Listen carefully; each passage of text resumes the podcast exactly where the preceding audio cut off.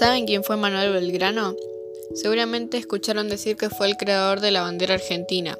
Sí, eso es lo que más se sabe de él, pero además es importante saber qué cosas le pasaron a lo largo de su vida, para que se haya interesado en crear la bandera de nuestro país.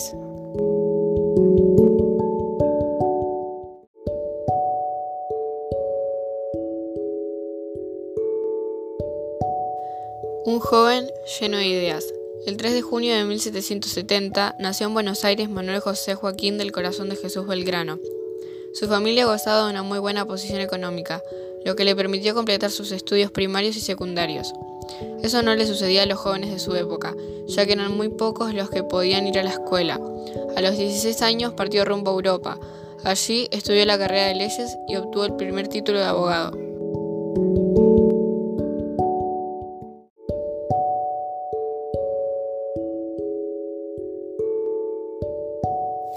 En Europa y por esos años el pueblo francés había comprendido que era muy injusto estar siempre gobernado por un rey, porque de ese modo cada vez que un rey dejaba el trono, un hijo suyo ocupaba su lugar y nadie tenía derecho a protestar.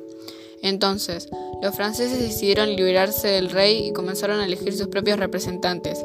Estas ideas de libertad contrarias al poder de los reyes absolutos estaban muy presentes en el pensamiento de Belgrano, y de regreso a su tierra comenzó a ponerlas en práctica.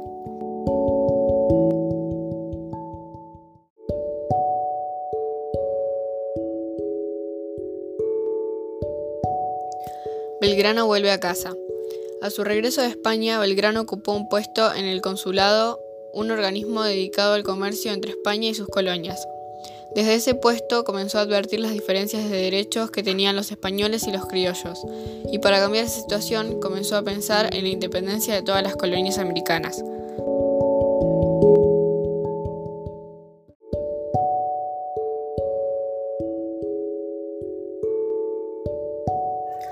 Estas ideas de independencia lo llevaron a abandonar su trabajo de abogado y pasó a desarrollar una tarea para la que él no estaba preparado, la actividad militar. Primero peleó contra los ingleses y después contra los españoles. Después de la Revolución de Mayo y como los españoles no aceptaban perder estas tierras, también participó de la guerra que apoyaba la revolución. Belgrano participó en muchas batallas y organizó los ejércitos patriotas.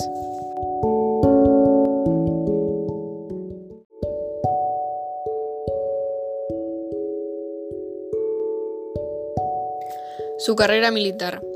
En esos tiempos de guerra, el gobierno estaba muy preocupado por cuidar las costas del río Paraná, ya que los españoles llegaban por allí. Entonces le pidieron a Belgrano que organizara un ejército para cuidar esa zona. Allí fue donde don Manuel pensó que era muy importante tener un símbolo que representara al ejército y además diferenciar a sus hombres de los españoles.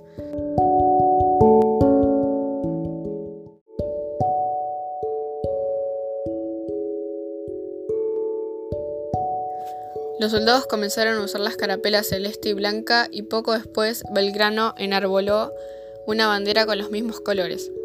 Belgrano continuó peleando por las causas de la independencia, atravesando muchas dificultades, derrotas y también momentos de gloria, como el triunfo en las batallas ocurridas en la provincia de Salta y Tucumán.